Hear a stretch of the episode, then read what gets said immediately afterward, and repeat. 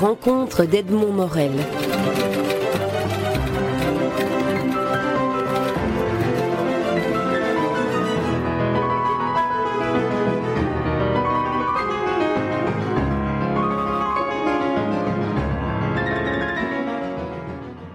Dominique Baudis, vous publiez aux éditions Grasset un roman d'espionnage, Les Amants de Gibraltar. Alors je dis roman d'espionnage euh, à, même si c'est un roman qui est aussi un roman historique, parce qu'il se lit comme un thriller et il renoue avec cette vocation qu'a le roman, qui est non seulement de raconter des histoires, mais aussi d'explorer l'histoire avec un grand H. Est-ce que c'est un, commentaire, une introduction à laquelle euh, vous pouvez adhérer? C'est exactement ça. Euh, c'est un moment historique mmh. euh, très, très important dans, euh, pour l'Europe en particulier, puisque c'est la première fois que les musulmans vont entrer en Europe. mais je ne suis pas un historien, donc j'étudie une période dans les ouvrages des historiens pour bien connaître l'histoire avec un grand H. Et à l'intérieur de ce cadre historique, euh, j'écris un roman, un roman d'aventure, un roman d'espionnage, en, créant euh, quelques personnages imaginaires, mais qui permettent d'établir un lien entre les personnages historiques euh, réels et de raconter l'histoire de cet événement, la traversée du détroit de, Gibraltar, mais voilà, à travers toutes les péripéties, les intrigues, euh, les opérations d'espionnage et de déstabilisation qui ont créé les conditions qui ont permis cette traversée et l'arrivée en 711 des musulmans en Espagne. Alors, euh, on, va peut-être commencer par, situer l'épisode historique que vous racontez. En la situant dans son siècle, nous sommes au 8e siècle et de notre ère, au 8e siècle de notre ère. Nous sommes à Constantinople et euh, c'est l'époque où les, Arabes, les, musulmans essayent de, conquérir ce qui manque encore à leur, euh, à leur carte de géographie. Ils ont déjà envahi l'Asie et l'Afrique manque l'Europe. Et à Constantinople, Justinien euh, essaye de trouver une, astuce pour lui permettre de convaincre les Arabes de passer par le détroit de Gibraltar plutôt que par Constantinople. Ça, c'est la situation de départ. Tout à fait, c'est la situation de départ et c'est le fil conducteur de, ce roman. Euh, la, grande puissance, le grand empire de l'époque, c'est l'empire byzantin mais il est en train de perdre du terrain face à une nouvelle puissance montante qui est l'empire musulman, l'empire omeyyade. Euh, nous sommes au début du 8e siècle, donc environ trois quarts de siècle après la mort du prophète Mahomet. Et effectivement, en, quelques décennies, euh, les Arabes ont conquis l'Asie, ont conquis l'Afrique du Nord, et ils convoitent évidemment l'Europe, non seulement pour la conquérir, mais également pour la convertir. Le projet du calife, c'est-à-dire de l'empereur omeyyade, euh, à la fois chef spirituel et chef politique, euh, c'est de rentrer en Europe par Constantinople, en prenant la capitale de l'Empire byzantin. Et les Byzantins, pour euh, éviter le siège et, sans doute la chute de Constantinople, imaginent de détourner la conquête arabe. Et puisque les Arabes veulent entrer en Europe, les Byzantins s'efforcent de les faire entrer en Europe par l'autre porte, l'autre détroit, à l'autre bout de la Méditerranée, le détroit qu'on appelle aujourd'hui le détroit de Gibraltar, qui s'appelait à l'époque le détroit des colonnes d'Hercule, et où euh, euh, l'Europe et l'Afrique se font face euh, à une quinzaine de kilomètres l'une de l'autre. et l'opération va réussir. l'opération de diversion, de détournement, de dérivation, imaginée par les Byzantins, mise en œuvre par un agent secret, un espion, Angelos, va permettre d'une certaine manière de, faire basculer le cours de l'histoire. Les, musulmans vont rester pendant sept siècles en Espagne, et au même moment d'ailleurs, euh, pendant cette période, euh, Constantinople euh, continuera de, vivre à, la tête de l'Empire byzantin, mais au moment où les musulmans quitteront l'Espagne, les musulmans turcs prendront Constantinople, qui deviendra Istanbul. Donc il y a comme une sorte de, de jeu de vase communicant entre l'Orient et l'Occident méditerranéen. Alors, vous êtes romancier et l'instrument, un des instruments dans la boîte à outils du romancier, ce sont les personnages. Alors, vous avez évoqué le personnage de, Justinien, qui est l'empereur qui, essaye de, contrer la menace euh, euh, musulmane. Et il a à son service Angelos. Là, j'imagine, c'est un personnage de fiction. Exactement. Angelos, c'est le personnage que j'ai forgé, que j'ai créé pour, pour ce roman. C'est le, euh, le principal personnage, c'est le narrateur, euh, et on suit les pas d'Angelos tout autour de la Méditerranée, à travers l'Empire byzantin, l'Empire omeyyade, euh, au Maghreb. mais c'est un personnage que j'ai inventé, que j'ai construit, ça c'est la liberté du, romancier, mais qui me permettait de mettre en relation les uns avec les autres les grands personnages réels, historiques, qui vivaient à cette époque, l'empereur de Byzance, euh, le calife Omeyyade, euh, l'émir de l'Afrique du Nord, euh, Tarak Ben Ziyad, le conquérant de l'Espagne. Donc voilà, ces personnages sont mis en relation grâce à cet agent secret qui passe d'une ville à l'autre et qui progressivement tricote cette intrigue politique imaginée par les Byzantins pour sauver Constantinople. Alors c'est ça qui est formidable aussi dans le métier de romancier, c'est que le personnage d'Angelos que vous inventez, vous imaginez qu'il est espion, ce qui veut dire qu'il a une sorte d'omniscience et d'habileté à manipuler un peu les personnages auxquels il est confronté, mais en plus euh, il, est, géographe, c'est finalement un, savant, c'est quelqu'un qui connaît le monde extérieur, et vous nous racontez dans, dans un des chapitres comment il conçoit son service secret finalement. Oui, tout à fait. C'est pas c'est pas un, agent secret ou un espion qui joue de, ses muscles, mais euh, quelqu'un qui fait travailler son, intelligence, sa connaissance des mondes extérieurs, sa connaissance des langues.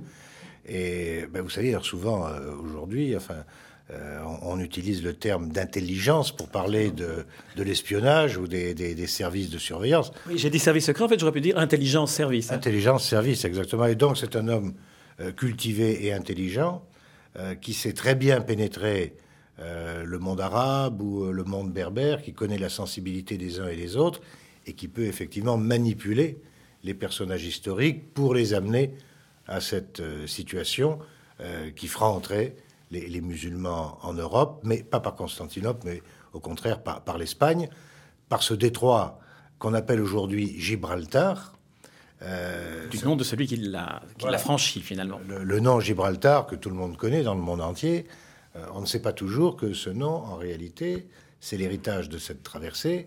Celui qui a traversé s'appelait Tarak, Tarak Ben Ziyad. Euh, les Arabes appellent le rocher au pied duquel il a débarqué au sud de l'Espagne Djebel Tarak, ce qui veut dire montagne de Tarak, du nom de celui qui a accompli la traversée, et de Djebel Tarak, les Européens ont fait Gibraltar. avant d'arriver à, la conquête de, l'Espagne par ce détroit euh, euh, appelé maintenant le détroit de Gibraltar. Revenons un peu en arrière. Euh, votre personnage Angelos est aussi, a aussi été le précepteur de celui qui deviendra à deux reprises l'empereur, le souverain de, Constantinople, qui est Justinien. Alors deux, deux règnes successifs entre lesquels se situe cette, cette révolte qui l'a conduit à, l'exil et à une mutilation assez, assez terrible. Oui, Justinien est un personnage réel et extravagant. C'était la quintessence de la, violence qui caractérise la vie politique dans l'Empire byzantin. Euh, quand on parle des Byzantins, on pense que c'est des gens qui étaient uniquement préoccupés de débats théologiques, mais, c'était aussi un empire où la, conquête du pouvoir se faisait souvent dans des conditions d'une brutalité inouïe. Et donc, euh, cet empereur Justinien II a été renversé par un usurpateur, et comme on le faisait euh, à l'époque dans l'Empire byzantin, on lui a coupé le nez, parce que la tradition voulait qu'un homme défiguré ne puisse pas être empereur, parce qu'il fallait, pour être empereur, avoir un physique rayonnant, charismatique, bon, ce qui n'était pas toujours le cas, mais une mutilation sur la face disqualifier quelqu'un pour euh, diriger l'Empire. Et donc, mutilé, exilé, euh, Justinien paraissait avoir disparu. Et, finalement, c'était un homme extrêmement volontaire. il rassemble une armée de barbares qu'il recrute sur les bords de la mer Noire, et il fait route sur Constantinople, et dix ans après avoir été chassé de la ville, il retrouve son trône, et, naturellement, euh, il se venge de la plus cruelle manière sur euh, l'usurpateur et, ceux qui ont servi l'usurpateur. Mais euh, ça, je ne l'invente pas, je le raconte, si vous voulez, je le raconte sous forme romancée, mais tout ceci est exact et montre quelle était la violence autour de la politique à Constantinople. Mais on observe la même chose dans le monde musulman, on observe la même chose en Espagne, c'était le, royaume wisigoth, euh, encore à l'époque. Donc une, très grande brutalité euh, sur toutes les rives de la Méditerranée dans les processus de conquête du pouvoir, bien sûr. Mais une brutalité, vous venez de le dire aussi, qui a une valeur symbolique. Je veux dire, on, montre en, mutilant physiquement un empereur déchu que le, pouvoir a été pris par un autre et qu'il n'aura plus la capacité ni la possibilité de revenir. Ce qui n'a pas été le cas de, Justinien. Alors vous dites que, que vous racontez que vous, n'avez pas inventé la, reprise de pouvoir de Justinien, mais vous la racontez effectivement comme un romancier. Alors là, j'aimerais qu'on entre un peu euh, dans votre table de, dans votre bureau, à votre table de travail. Vous faites comment pour reconstituer de manière aussi vivante le fait qu'on est avec Justinien, on est dans, dans, dans, la manière dont il mène ses troupes, l'astuce qu'il va trouver pour euh, reprendre Constantinople. Alors, vous, vous, travaillez comment là? Vous... Mais je, je, lis et je prends des notes pendant plusieurs jours, plusieurs semaines, plusieurs mois. Euh, et puis ensuite, euh, voilà, je, je, ferme les yeux et j'imagine que je suis au cinéma. Et ou que je fais un film. Euh, et, donc la, question que je me pose au départ, c'est où, est-ce qu'on va planter la caméra euh, Est-ce qu'on commence par une vue générale de la ville? Est-ce qu'on commence par un, portrait en gros plan de l'empereur au nez coupé qui porte une plaque d'or au milieu du visage en train de revenir vers sa ville? Comment est-ce qu'on amène la, le passage sous le tunnel lorsque Justinien II revient au milieu de la nuit dans sa ville en empruntant un tunnel secret? Euh, voilà, j'ai envie de le voir. Et quand je commence à le voir, euh, là, je peux le raconter. Donc, j'apprends. Euh, ensuite, je crée dans, l'imagination une scène aussi visuelle que possible. et ensuite, je le raconte. Mais vous racontez, et vous racontez aussi, vous racontez, euh, comme vous venez de le dire, avec cette, euh, capacité de, visualiser et de rendre très visuel, mais aussi on peut dire qu'avec vous, le roman répond vraiment aussi à une de ses caractéristiques, c'est qu'il est le plus multimédia des médias. C'est-à-dire qu'on sent les odeurs, les parfums, on sent la violence, on sent la peur, on sent l'angoisse. Ça, c'est assez... Vous, devez, au moment où vous écrivez ce genre de scène, vous dire, vous êtes avec eux dans ces combats. Oui, ce sont des, euh, toutes ces aventures hein, qui se déroulent tout autour de la Méditerranée se situent dans des villes que je connais, où je suis allé souvent, que ce soit euh, Constantinople, enfin aujourd'hui euh, Istanbul, ou Damas, ou Carthage, ou Tanger. Et pour bien faire vivre les personnages et pour que le lecteur se sente en quelque sorte impliqué dans la scène que je raconte, euh, il y a la description des lieux, mais euh, il y a d'autres choses. Il y, a le bruit du vent, euh, il y a les odeurs des, marchés, tout, ce qui, tout ce qui vient parler au sens. Et, en plus, ces, régions de la Méditerranée, ces villes au bord de la mer, sont des villes où la lumière est très particulière, où les odeurs sont exaltées souvent par la chaleur. Et, ça, je veux le faire partager au lecteur pour qu'il ait le sentiment d'être vraiment sur place avec les personnages. En tout cas, vous y réussissez magnifiquement parce qu'on on, vit le, quotidien de, cette époque, de ces villes, de cette manière de voyager. Et là, l'invention du personnage d'Angelos euh, vous aide, dans, le bon sens du terme, beaucoup, parce qu'il est euh, obligé de se, déplacer et vous le suivez. Donc, on, le suit dans un déplacement quotidien. Il traverse des marchés, il emprunte des bateaux.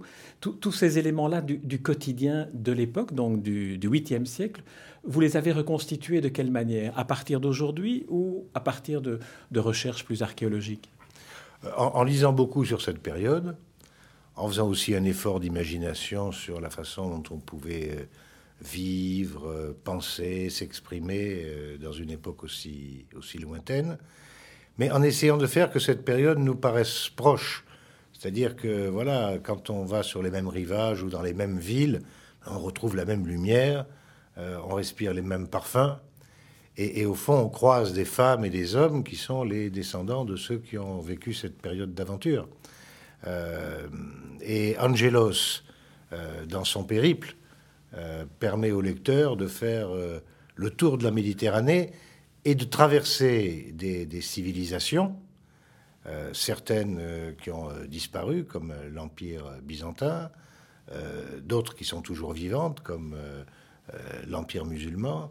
On traverse des régions, des, des, civilisations, mais qui, d'une certaine manière, éclairent le monde dans lequel nous vivons aujourd'hui, qui n'est pas si différent euh, en termes de problématiques posées, de conflits, de tensions, de possibilités de coopération et d'échange, qui n'est pas si différent de celui du 8e siècle. Euh, il y a d'ailleurs un, aspect euh, lié au romanesque qui appartient aussi à la pédagogie. Il y a par exemple euh, une ou deux pages, peut-être peut-être davantage, qui expliquent de la manière la plus claire et la plus compréhensible qui soit la différence entre les chiites et les sunnites, simplement en, racontant comment, à l'époque, on est une cinquantaine d'années après la mort de, Mohamed, Mahomet, comment il a engendré finalement un schisme oui, voilà, aujourd'hui, le monde entier voit bien qu'il y a entre chiites et sunnites euh, un conflit qui dure depuis des siècles, mais souvent, on ne connaît pas exactement l'origine. Comme ce roman se déroule, euh, encore une fois, 75 ans environ après la mort du prophète Mahomet, on est au, début de cette rupture qui va durer des siècles et qui est liée d'ailleurs à une querelle de succession, à une conquérance de succession. Euh, ça me permettait de raconter cette euh, relation sunnite-chiite et les raisons de la rupture entre ces deux branches de, l'islam, mais euh, voilà, de manière tout à fait naturelle, puisque les, personnages qui sont les acteurs de ce livre ont vécu cette période de rupture, de, schisme. ils en parlent parce que ça fait partie de leur quotidien. Et ça permet effectivement de, comprendre ben, l'une des grandes failles qui aujourd'hui traverse le, Proche-Orient. Et le fait que ce soit eux qui en parlent, c'est-à-dire les personnages quasi contemporains de la naissance de ce schisme, permet de, le rendre, je trouve, beaucoup plus compréhensible et de tirer, si pas des, leçons ou des messages pour aujourd'hui, mais au moins de, tirer une certaine perception de ce qui a donné naissance à ce qui existe encore aujourd'hui. C'est ça aussi le, rôle que peut jouer un, roman qui se déroule à cette époque-là? Tout à fait. Euh, tout à fait. Euh, euh, je pense que si on traite ce sujet, il a été des milliers de fois sous forme d'un essai euh, historique, d'un ouvrage d'étude, d'analyse historique, c'est très intéressant et très important, mais beaucoup de gens ne s'y intéresseront pas. Euh, en revanche, si on glisse cette explication à travers le déroulement et les enchaînements d'un roman d'aventure, ben, on découvre les raisons de cette division au sein de l'islam, mais pas à travers un ouvrage théorique, mais encore une fois dans la trame d'un roman d'aventure. Revenons sur l'aventure. Donc on a, on a quitté dans, notre entretien, on a quitté Angelos au moment où euh, Justinien reconquiert euh, Constantinople et reconquiert son empire. La menace d'une invasion musulmane de l'Europe qui passerait par Constantinople pèse sur toutes les décisions qu'il s'apprête à prendre. Et Justinien envoie Angelos convaincre notamment un personnage un peu particulier qui est Julien, qui est le, souverain euh, de cette région de Tanger, qui a perdu Tanger et qui n'a plus que Ceuta. Et Ceuta est toujours un endroit géographiquement bizarre. Oui, euh, Ceuta, un très curieux destin. c'est une minuscule presqu'île qui se trouve sur la côte africaine, c'est-à-dire sur la rive sud du détroit, face aux rochers de, Gibraltar, qui lui est sur la rive nord. Et, Ceuta, euh, cette petite presqu'île de Ceuta, avec une ville, un petit port, est aujourd'hui une enclave espagnole en territoire marocain. Et d'ailleurs, ça fait souvent l'objet de relations difficiles entre l'Espagne et le, et le Maroc. À l'époque, déjà, c'était une enclave. Quand les musulmans ont conquis toute l'Afrique du Nord, ils ont chassé les Byzantins, qui sont repartis à Constantinople, mais ils ne sont pas arrivés à prendre cette petite presqu'île. Et comme ils considéraient qu'elle était sans intérêt, ils l'ont abandonné dans le cadre d'un traité à celui qui l'a gouverné, à celui qui gouvernait d'ailleurs toute la région, mais qui n'avait plus sauvegardé que la presqu'île, qui était un, Byzantin, et le prince Julien. Et ils lui ont par traité reconnu qu'en échange du paiement d'un tribut, il pouvait gouverner de façon souveraine cette petite presqu'île.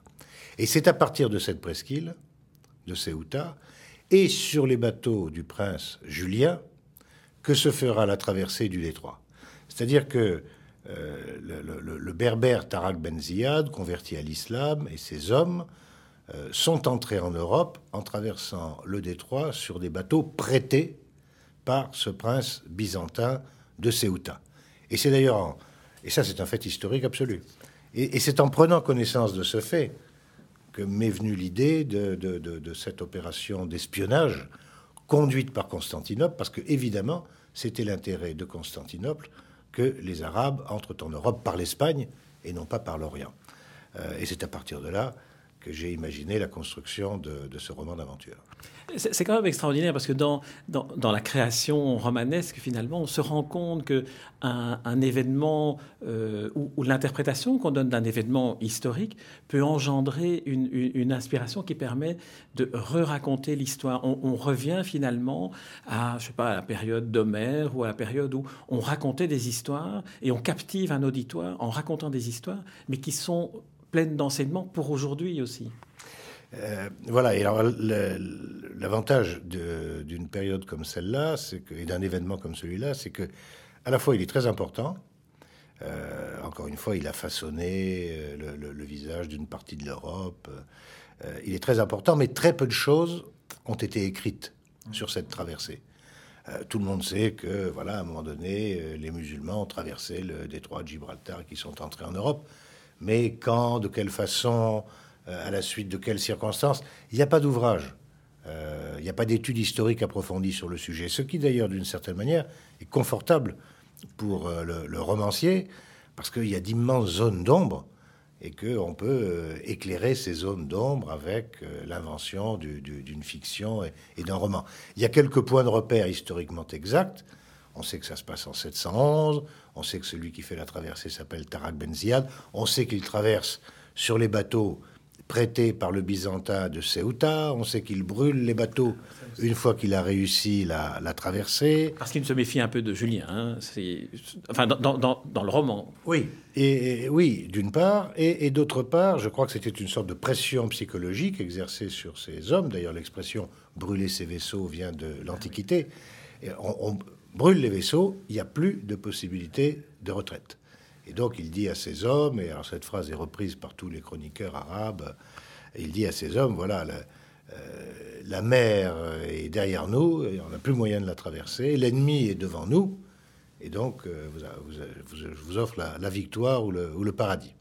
Donc tous ces éléments-là sont historiquement établis, euh, de même que l'histoire de Florinda, la fille de Julien, enlevée en Espagne, violée, euh, à laquelle son père veut porter secours.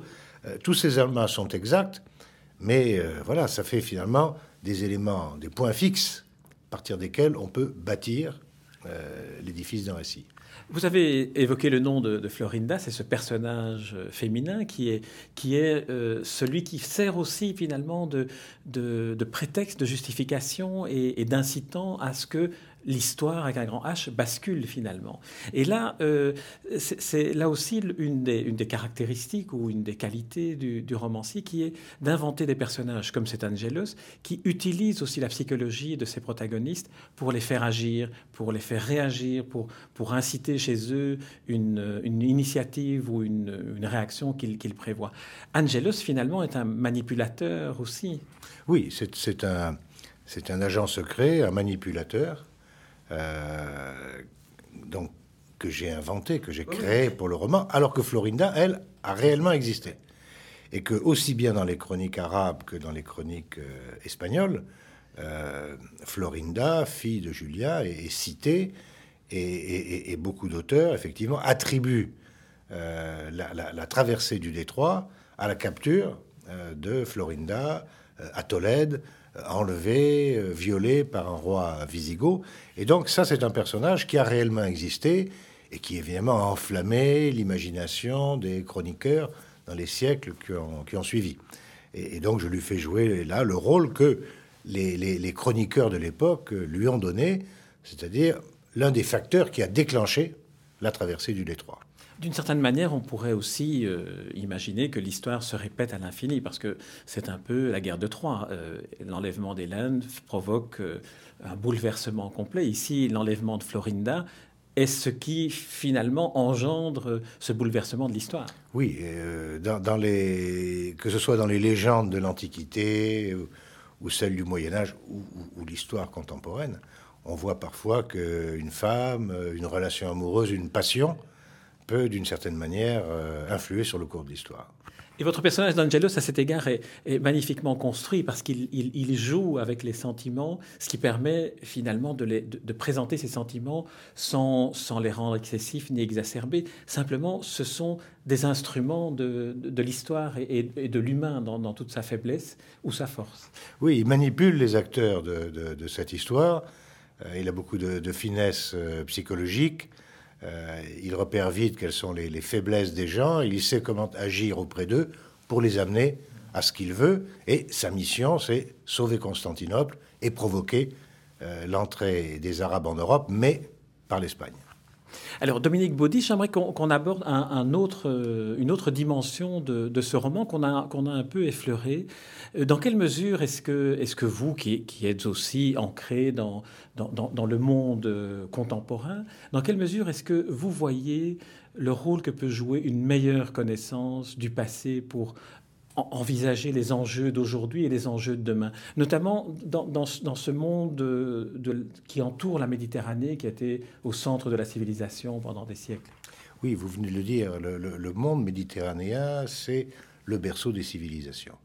Euh, on dit souvent aujourd'hui que la planète entière est devenue une sorte de village global. Euh, c'est vrai. Euh, mais dans ce village, il y a des quartiers. Et le quartier de la Méditerranée, euh, c'est euh, en quelque sorte le centre-ville historique par rapport à la grande cité mondiale. C'est là euh, que se sont accomplies les grandes avancées dans l'histoire de l'humanité. La, sédentarisation, l'agriculture, la naissance des premières villes, l'invention de l'écriture, l'apparition des monothéismes, tout ceci se passe dans la sphère méditerranéenne. Euh, et ensuite, ces civilisations qui sont nées au bord de la Méditerranée ont essaimé à travers le monde entier. Euh, alors pourquoi ce destin singulier? Parce que la Méditerranée, c'est un carrefour. Quand vous regardez le monde de l'Antiquité ou du Moyen Âge, il y a trois continents. Euh, le continent américain ou le continent australien, voilà, ce sont quasiment d'autres planètes. ces trois continents, l'Asie, l'Afrique et l'Europe, s'articulent euh, les uns et les autres autour de la Méditerranée. La Méditerranée a une rive européenne, une rive asiatique et une rive africaine. C'est donc le, carrefour du monde ancien. Et, c'est là que euh, s'est euh, façonnée l'histoire de l'humanité d'aujourd'hui. Et donc je pense que quand on étudie l'histoire de la Méditerranée, on comprend mieux le monde dans lequel nous vivons aujourd'hui. Et donc l'histoire de la Méditerranée m'a toujours passionné. Puis j'ai accompli mon travail de journaliste quand j'étais à la télévision, j'étais euh, en poste à Beyrouth, je connais ce monde, euh, j'y ai circulé depuis plusieurs dizaines d'années et il me passionne et j'ai envie de faire partager ma passion, encore une fois, pas à travers des écrits théoriques, mais à travers des romans où on peut se replonger dans ces époques extraordinaires, mais finalement, encore une fois, très, très lointaines à travers les siècles, mais où on retrouve notre monde d'aujourd'hui. Euh, j'ai omis de dire dans la présentation que, votre roman avait été couronné d'un des prix qui peut-être correspondait le mieux à, ce qu'il pouvait recevoir, qui est le prix Méditerranée. Alors c'est un prix qui a, couronné les, plus grands écrivains ayant écrit autour de, cette Méditerranée. C'est un prix que vous partagez avec Amos Oz. Alors quel est votre sentiment par rapport au fait d'avoir reçu ce prix-là? J'ai été très, très touché, ça m'a beaucoup touché parce que euh, les romans que j'ai écrits, euh, tous, euh, se passent en Méditerranée. Et j'ai cet attachement que j'évoquais à l'instant. donc j'étais très très heureux d'être choisi comme lauréat en 2010 par le jury. Très fier aussi de partager cette distinction avec un, grand humaniste comme euh, Amos Oz. Il y a, d'ailleurs, c'est une règle du prix Méditerranée. Il y a un auteur français, un auteur étranger, et comme vous l'indiquiez tout à l'heure, euh, de, très très grands auteurs ont été couronnés par le prix Méditerranée, que ce soit Le Clésio, Oran Pamuk, enfin de très très grands auteurs. Deux prix Nobel que vous citez, non Nobel, Amos Oz, qui pourrait, qui pourrait le devenir un jour. Donc voilà, c'est un compagnonnage très flatteur, très agréable. Alors la deuxième question purement littéraire cette fois-ci, euh, sur laquelle j'aimerais terminer cet entretien. C'est une question que je pose à tous les écrivains que je rencontre en 2010, qui est, qui est l'année du cinquantenaire de, de la mort d'Albert Camus. J'aurais voulu, non pas vous demander une, une, exégèse ou une analyse, mais simplement, quelle a été votre première rencontre avec l'œuvre de, de, Camus? La lecture de La Peste, quand j'avais 13 euh, ou 14 ans. Et c'est là que j'ai découvert cet auteur. Euh, que j'ai retrouvé quelques années plus tard, une fois que j'ai mieux connu le monde méditerranéen, parce qu'il a d'une manière extraordinaire fait revivre euh, la lumière, euh, la vie, les relations complexes entre les hommes sur cette rive sud de, la Méditerranée, euh, dont il était originaire, où il était né et à laquelle il était très attaché.